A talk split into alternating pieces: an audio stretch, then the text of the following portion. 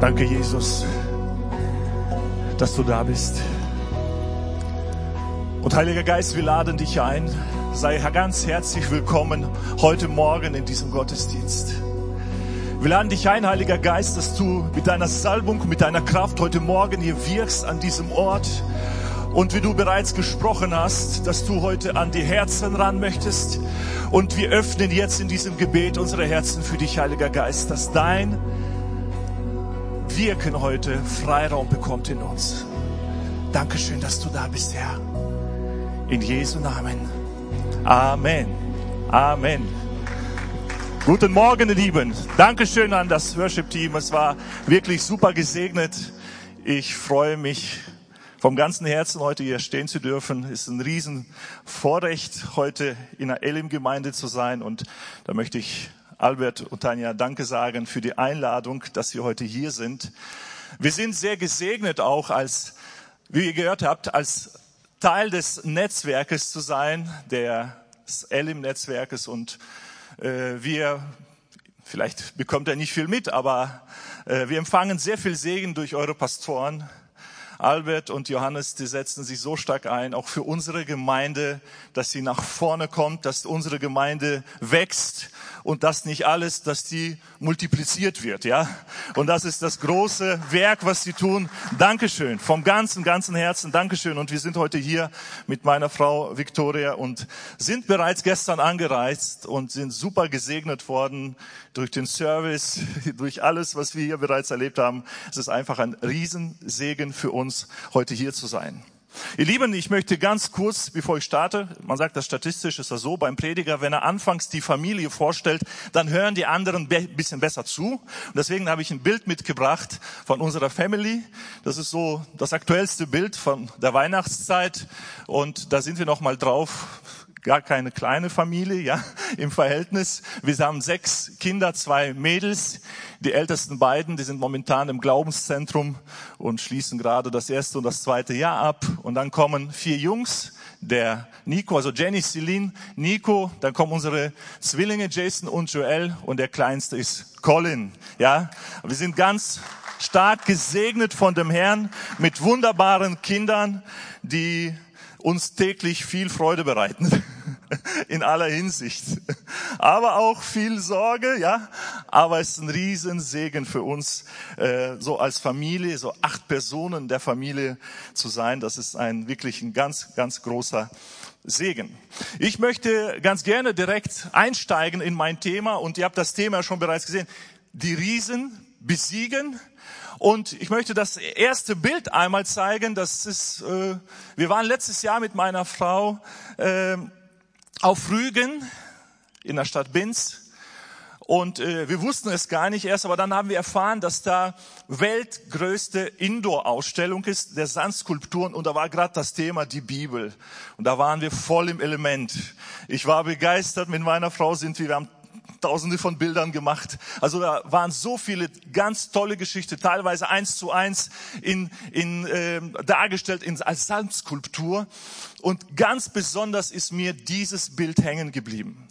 Ihr Lieben, das ist die Geschichte, wo äh, ein ganzes Kriegsheer zitternd dasteht und ein Teenager kommt raus und dreht alles auf den Kopf.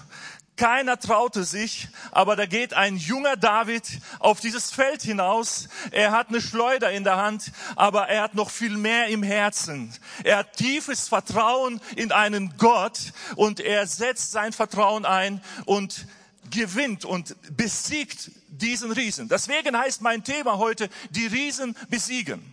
Das Interessante ist, dass der David er hat nicht nur einmal damals diesen Riesen besiegt, sondern wir wissen auch von der Geschichte aus, als er diese Steine gesammelt hat, der hatte fünf Steine dabei. Und ich glaube, das ist für uns heute ein Bild, einmal aus dem Leben von David auf uns übertragen. Der David hat nicht nur damals den Goliath besiegt, sondern er hatte noch weitere vier Riesen in seinem Leben, die er oder seine Diener oder seine Knechte oder seine Neffen besiegen mussten.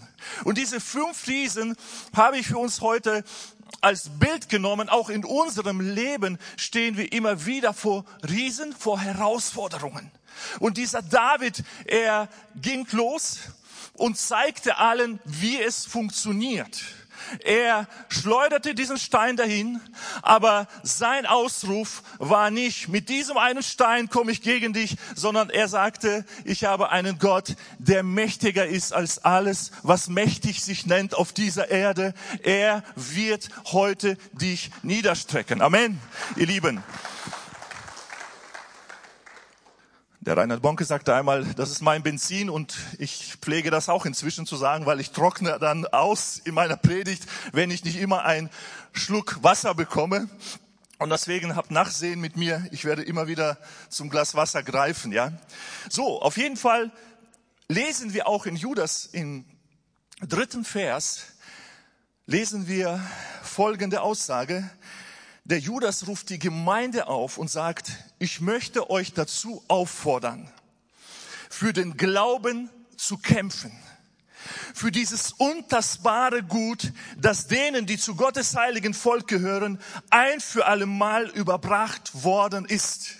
Der Judas sagt mit anderen Worten, ihr Lieben, der Glaube ist nicht etwas, was man einmal bekommen hat, schön fest verschlossen hat und es ist immer da, sondern der, ein Leben mit einem Herzen voller Glauben und Vertrauen auf Gott bedeutet Kampf, bedeutet man Anstrengung, man setzt sich wirklich ins Zeug, damit man im Glauben bleibt. Und diese Geschichte von David und den Riesen, ist für uns heute ein Bild, wie wir heute uns einsetzen. Ich möchte diese Riesen, die werde ich, diese Bibelstellen werde ich uns heute nicht vorlesen. Ihr könnt sie gerne nachlesen äh, in 1. Samuel 17. Kapitel, 2. Samuel 21. Kapitel und in Chroniker gibt's auch noch Ergänzungen dazu. Ich werde nicht auf die einzelnen Bibelstellen eingehen. Ich denke mal, äh, viele von uns kennen diese Geschichte und mir geht's hauptsächlich auch um uns heute, nicht um die Geschichte von damals. Aber wir wollen diese Geschichte für uns heute als Bild nehmen für unser Leben. Und ich möchte direkt mit dem ersten Riesen starten. Das ist der Goliath. Das ist das Bild, was wir gerade gesehen äh, haben. Einmal vielleicht zu den Riesen als solches überhaupt muss man auch Folgendes sagen. Diese Riesen, die kamen aus einem Stamm der Rephaiter und die waren alle so circa drei Meter groß. Also ich habe in meinem Leben selten jemand, zu dem ich aufschauen muss. Wisst ihr? Aber ich glaube, da hätte ich auch ein Riesenproblem mit dem Riesen, weil der ist dann mindestens noch einen Meter größer wie ich. Und diese Riesen, die waren auch sonst nicht gerade die schönsten, weil man sagt, dieses Wort Raphaita, wenn man die übersetzt, dann bedeutet eigentlich, äh, dass Tod in sich trägt. Das heißt, wenn du den angeschaut hast, wie wir gerade auf der Sandskulptur auf dem Bild gesehen haben, die sahen relativ schrecklich aus. Beim Anblick bekamst du wirklich Angst. Und deswegen die Jungs damals von Saul, die da standen mit den zitterigen Knien, also ich, ich verstehe sie so ein bisschen. Und man sagt, die hatten auch irgendwo sechs Finger an der Hand und ja an jeder Hand und sechs Zehe. Also das waren schon so heftige Burschen, die da standen. Äh, auch Muskelkraft fehlte ihnen auch nicht. Und gegen diesen Riesen ist David losgegangen und zeigte ihnen allen. Und wir sehen, der erste Riese ist Goliath und Goliath bedeutet der Glänzende. Und der Glänzende in anderer Übersetzung bedeutet für mich der Stolze oder der Hochmütige.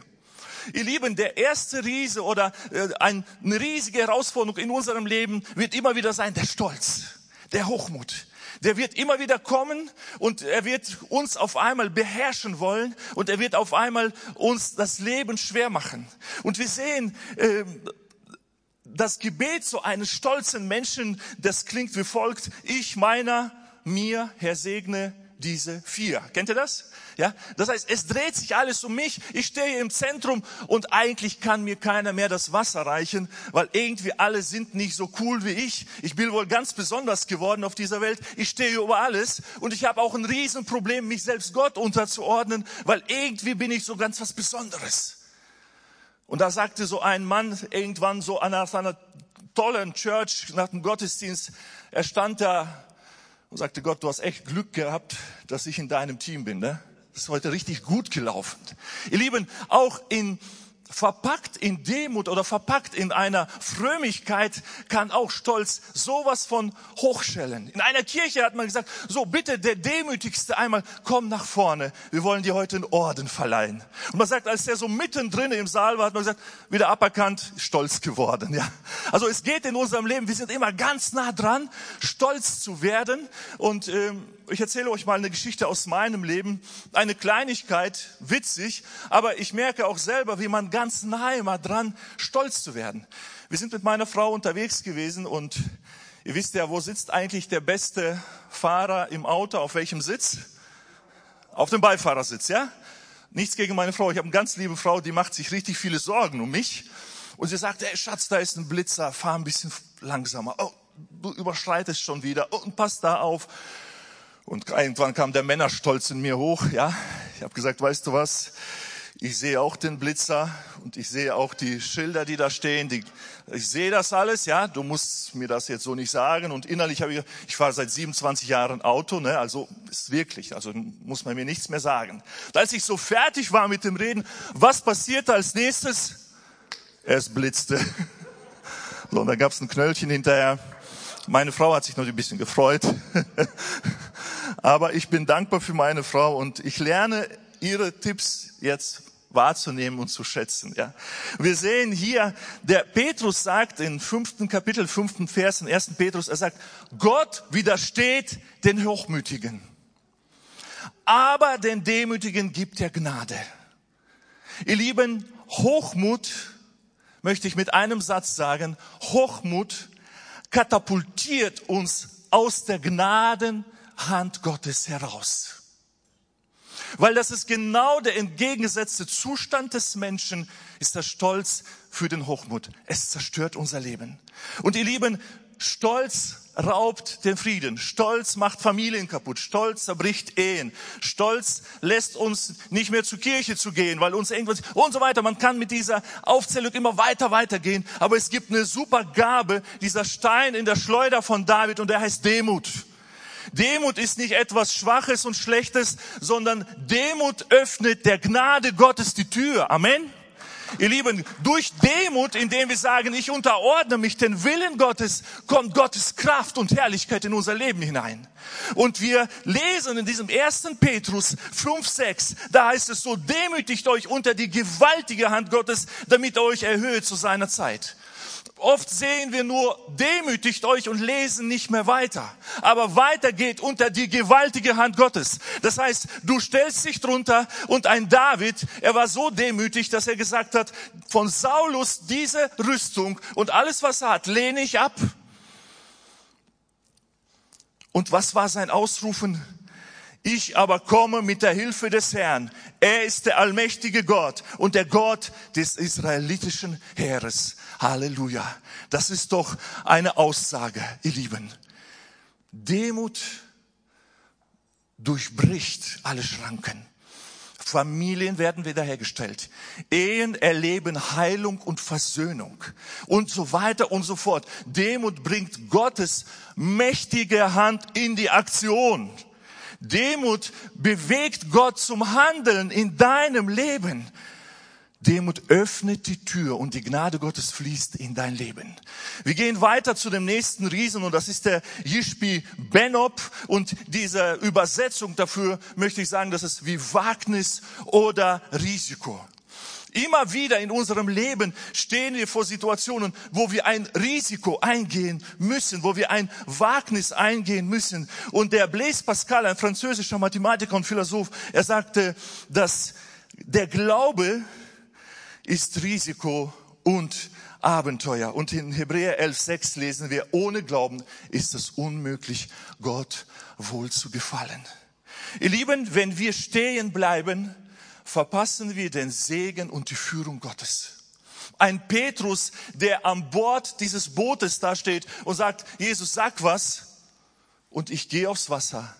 Erlebt, wie Wunder geschehen und der aufs Wasser geht. Und hier ist Gottes Gabe, ist Freimütigkeit. Freimütigkeit ist etwas, was gezündet ist durch den Heiligen Geist. Freimütigkeit ist nicht nur einfach Mut, ist nicht einfach nur Männerkraft, sondern es ist etwas, was gezündet ist durch den Heiligen Geist. Und wir lesen Apostelgeschichte 4.13. Als sie aber die Freimütigkeit von Petrus und Johannes sahen und erfuhren sie, dass sie ungelehrte Leute und Laien seien und verwunderten sich und sie erkannten, dass sie mit Jesus gewesen waren.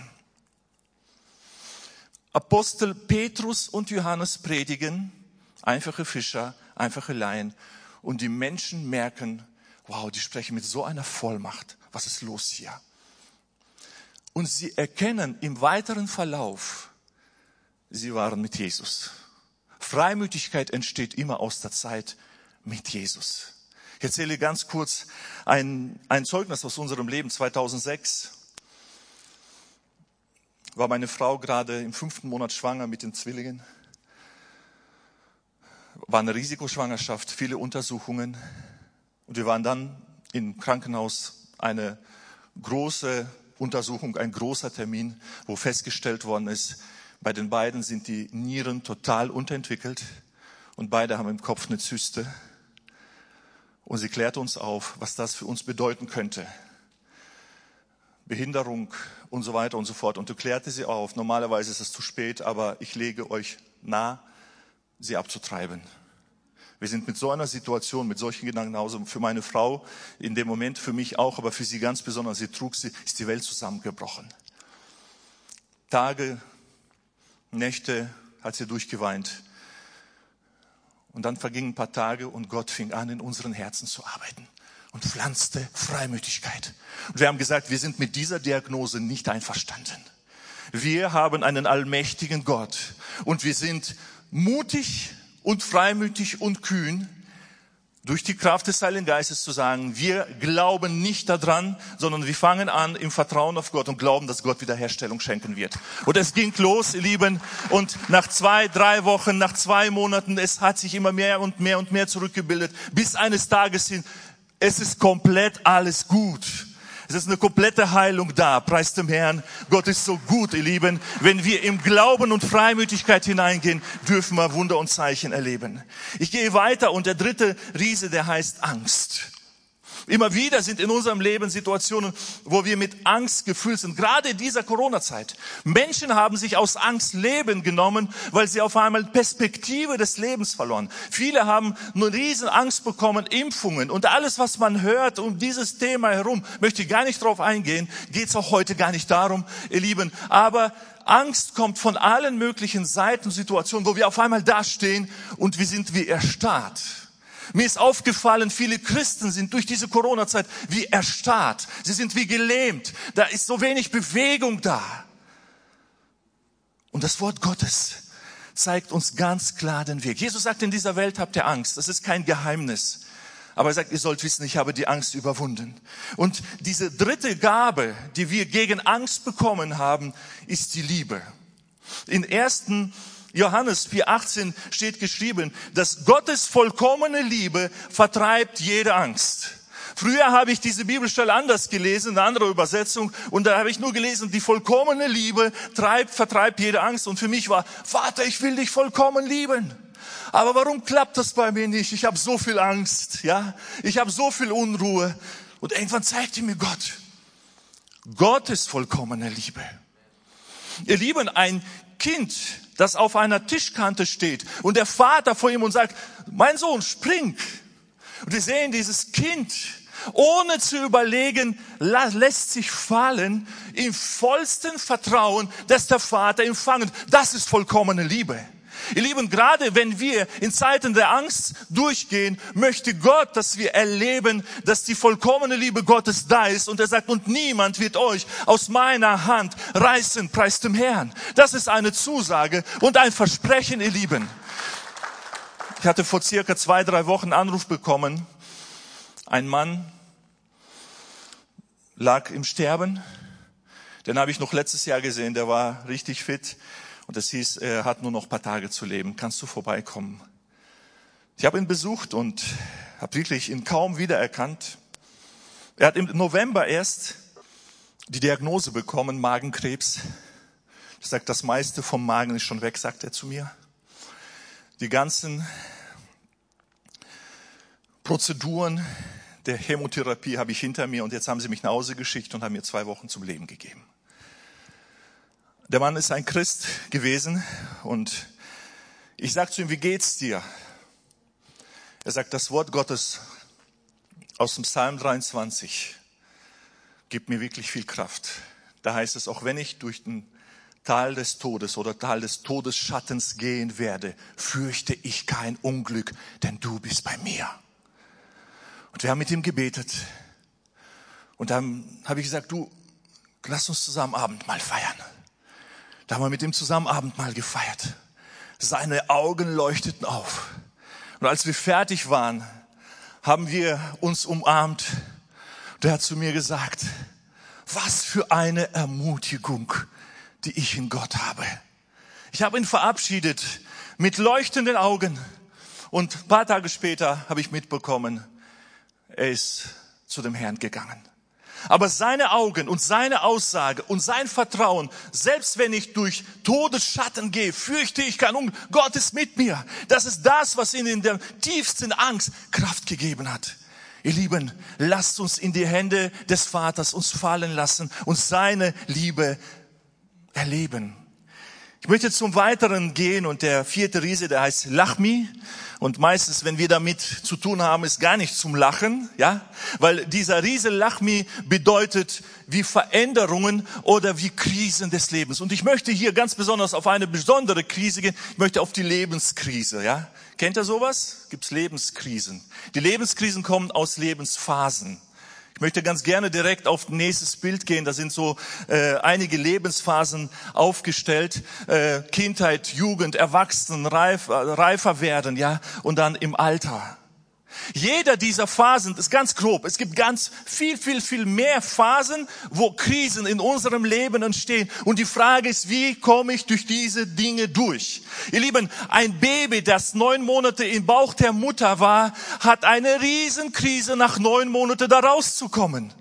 Braucht ein Wunder teilweise, vielleicht sogar eine OP, um überhaupt in die Welt zu kommen. Ein Kind, das anfängt zu laufen, hat eine Riesenkrise, weil es ständig hinfällt und sich wehtut und so weiter. Es gibt so viele Krisen in unserem Leben. Ein Teenager in Krise des Erwachsenenwerdens. Ja, er muss eine Berufswahl treffen. Vielleicht später, ich muss heiraten. Eine Krise. Ich muss, eine, eine Lebensphase wechselt sich ab. Wie entscheide ich mich? Ein Jugendlicher, der gerade sich mit 18 Jahren seinen ersten Sportwagen gekauft hat und richtig glücklich entdeckt sich drei Jahre später vielleicht im Schlafzimmer mit einem schreienden Baby auf dem Arm und sagt, ich verstehe die Welt nicht mehr. Ich habe mich noch gerade gefreut, erwachsen zu werden, aber was ist hier? Eine Krise. Die Frage ist, wie gehen wir die durch? Wisst ihr, dass so viele Menschen hängen bleiben? Es gibt auch dann irgendwann so eine Midlife-Crisis. Ich weiß nicht, ob da jemand schon mal was drüber gehört hat. Ja? Noch nie gehört. Ja. Und da gibt's, ihr Lieben, Gabe Gottes, diesen einen Stein in der Schleuder. Und der ist eigentlich nicht unbekannt. Wir haben in der nächsten Folie sehen wir, dass es ist die Gottes Gnade. Apostel Paulus sagt im 1. Korinther 15.10, darum lasst uns freimütig hinzutreten zu dem Thron der Gnade, auf dass wir Barmherzigkeit empfangen und Gnade finden, zu Hilfe erfahren zur richtigen Zeit. Jemand sagte mal, dass jeder neuer Level hat einen neuen Devil. Ne? Habt ihr das bestimmt schon gehört? Ne? Neue Krise, da steckt ein Teufel dahinter und der möchte dich am besten, dass du da hängen bleibst. Aber ich möchte dir auch sagen, jeder neue Level in deinem Leben hat neuen Maß an Gnade Gottes. Halleluja. Ihr Lieben, alle Gott gehört die Ehre. Und Apostel Paulus, ich glaube, dass er auch Hebräer geschrieben hat, wie viele Theologen, dass in Hebräer 4,16 heißt es, alles, was ich jetzt bin, bin ich alleine durch Gnade Gottes. Halleluja, preis dem Herrn. Ihr Lieben, ich lade dich ein, in welcher Phase du des Lebens auch nicht stellst dass du allein auf die Gnade Gottes da sitzt. Wie in Johannes geschrieben steht, und aus seiner Fühle haben wir genommen Gnade um Gnade. Ihr Lieben, manchmal ist jeden Tag dran zu sagen, hey, ich brauche heute neue Gnade. Ich weiß nicht, was mit mir gerade passiert, was mit meinen Emotionen passiert, mit meinem Charakter passiert. Ich bin auf einmal so gereizt. Was ist los? Du gehst die nächste Phase des Lebens durch, sagst, hey, ich brauche heute deine Gnade unverdiente Gunst Gottes. Ich nehme sie an, ich empfange sie für den heutigen Tag und setz frei deine Liebe durch mich her und damit ich in dieser Phase, die ich jetzt gehe, weiterhin ein Segen bin für meine Familie, für meine Frau und nicht eine Last. Ich komme zu dem letzten Riesen. Dieser Riese ist, wenn wir im Text nachschauen, ist nicht mit einem Namen bezeichnet.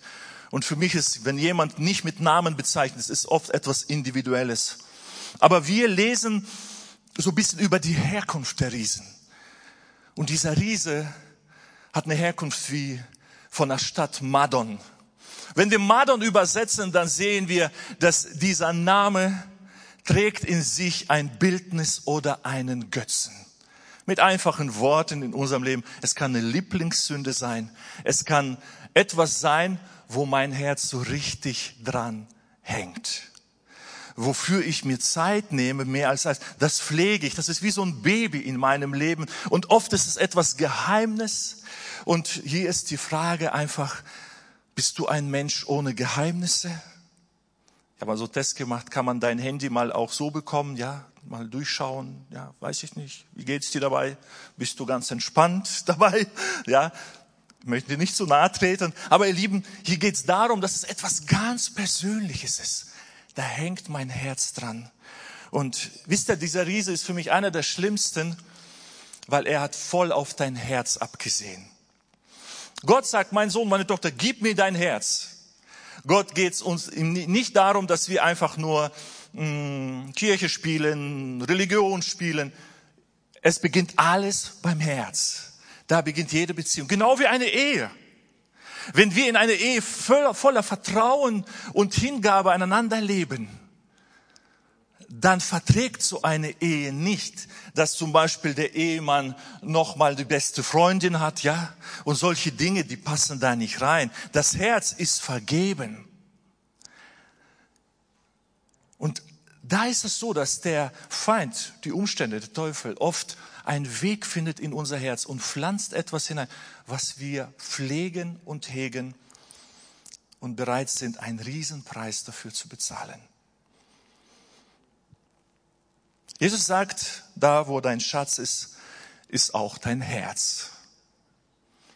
Die Frage ist, wo ist mein Schatz? Da ist auch mein Herz.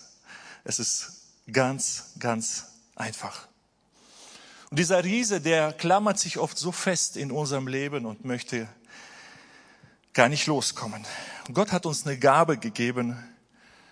Das Wort Hingabe hat schon die Gabe in sich, eine leidenschaftliche Hingabe, ein Herz voller leidenschaftlicher Hingabe zu ihm. In Titus 2.12 lesen wir, dass die Gnade Gottes, sie bringt uns dazu, dem Leben ohne Gott und allen sündigen Leidenschaften den Rücken zuzukehren. Jetzt in dieser Welt sollen wir besonnen, gerecht und voller Hingabe an Gott leben. Das Problem diesen Riesen, diesen Götzen, das Problem ist das Problem des geteilten Herzens. Dass ich nicht oder vielleicht auch zurück zu meinem Leben gekehrt bin. In 2. Chroniker 16,9 lesen wir, denn die Augen des Herrn durchstreifen die ganze Erde, um sich mächtig zu erweisen an denen, deren Herz ungeteilt auf ihn gerichtet ist. Ihr Lieben, ich möchte das in einen Satz zusammenbringen und möchte dir heute sagen, ein ungeteiltes, hingegebenes Herz an Gott ist wie eine Landebahn für Gottes Segen und Herrlichkeit und Durchbrüche in deinem Leben. Ein Herz, was geteilt ist, ist wie eine Sperre und wie eine Barriere und wie ein Damm, der aufhält, dass der Fluss und der Gnade und die Kraft Gottes in dein Leben fließen.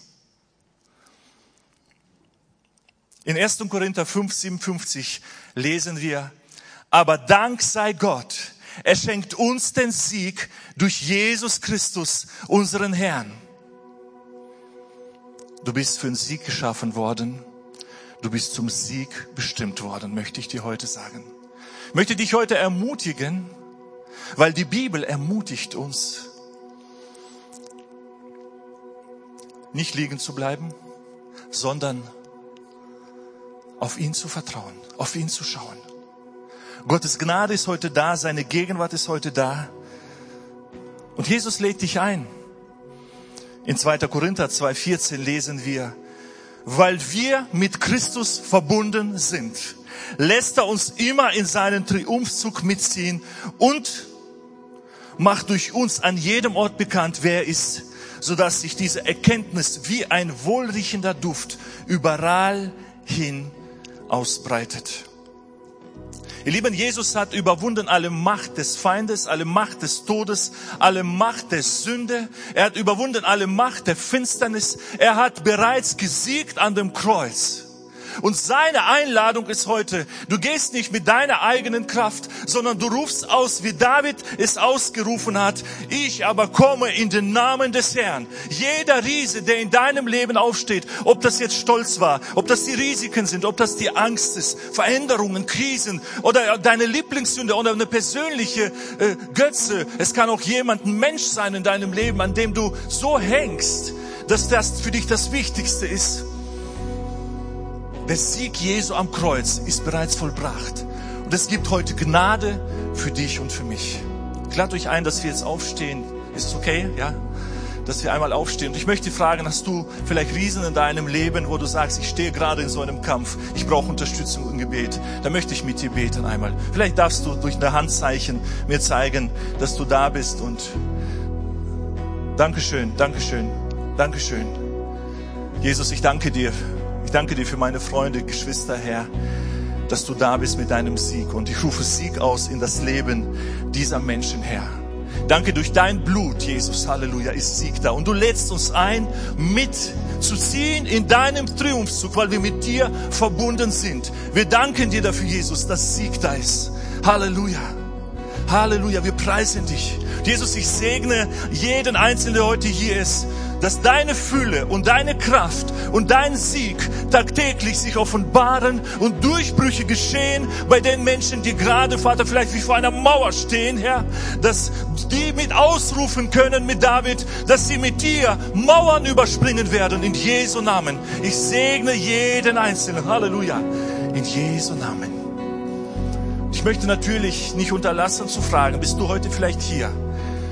Bei dir ist dran, vielleicht deine Hingabe oder deine Entscheidung an Jesus zu erneuern oder vielleicht heute neu zu treffen. Ist heute jemand hier? Da möchte ich auch mit dir beten.